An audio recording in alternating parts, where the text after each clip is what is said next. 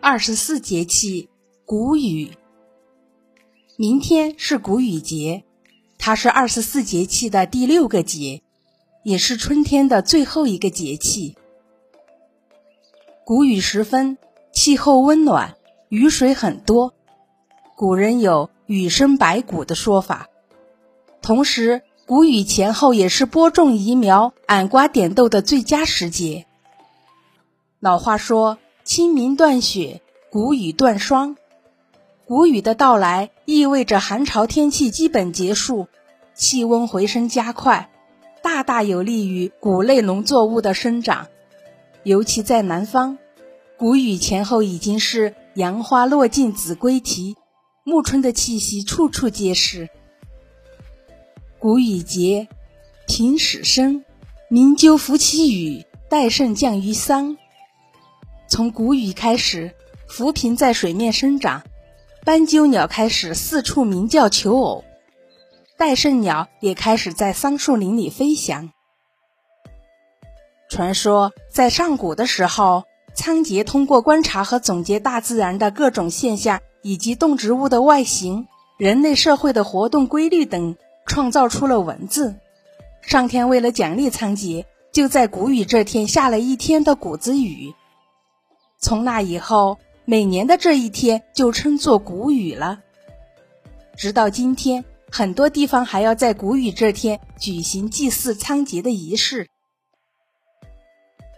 而住在海边的渔民们，则要在谷雨这天祭祀海神或者娘娘庙。因为谷雨时节，海水回暖，百鱼行至浅海地带，是下海捕鱼的好日子。为了能出海平安、满载而归，渔民们就在谷雨这天海祭，祈求海神保佑。因此，谷雨节也叫做渔民出海捕鱼的壮行节。在古代，谷雨这天还要走谷雨。就是年轻的妇女们都要去走村串亲，或者到野外走一圈再回来。走谷雨的意思是鼓励年轻人多活动，走进大自然，强身健体。除了祭祀串门，谷雨这天的活动还有很多，比如南方要喝谷雨茶，传说谷雨这天的茶喝了会清火、辟邪、明目。所以，南方有谷雨摘茶的习俗。谷雨这天，不管什么天气，人们都会去茶山摘一些新茶回来喝，以祈求健康。在北方，就有谷雨吃香椿的习俗。这时候的香椿醇香爽口，营养价值高，有“雨前香椿嫩如丝”的说法，提高身体免疫力，健胃又理气。因为谷雨以后气温升高，病虫害也会增多。在山东、山西、陕西一带，农家一边进田灭虫，一边还要张贴谷雨贴，做一个驱凶纳吉的仪式。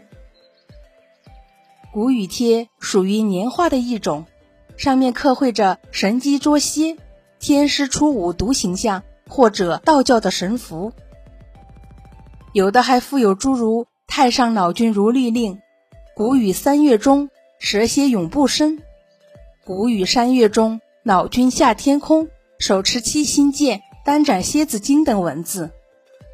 谷雨贴寄托了人们杀害虫、盼丰收的希望。而山东、河南、四川呢，谷雨这天的民俗活动还有赏花看牡丹。牡丹花又被称为谷雨花。谷雨三朝看牡丹是老百姓喜闻乐见的休闲活动。在西北，谷雨这天的民俗是洗澡，人们将谷雨这天的河水称为桃花水，传说用桃花水洗浴可以消灾避祸。这天，西北地区的人们要洗桃花水，有条件的还要举行射猎、跳舞等活动。柳絮飞。斑鸠啼，牡丹吐蕊，樱桃红的古语讲完了，谢谢您的收听，我是虎虎老师，咱们下个故事再见。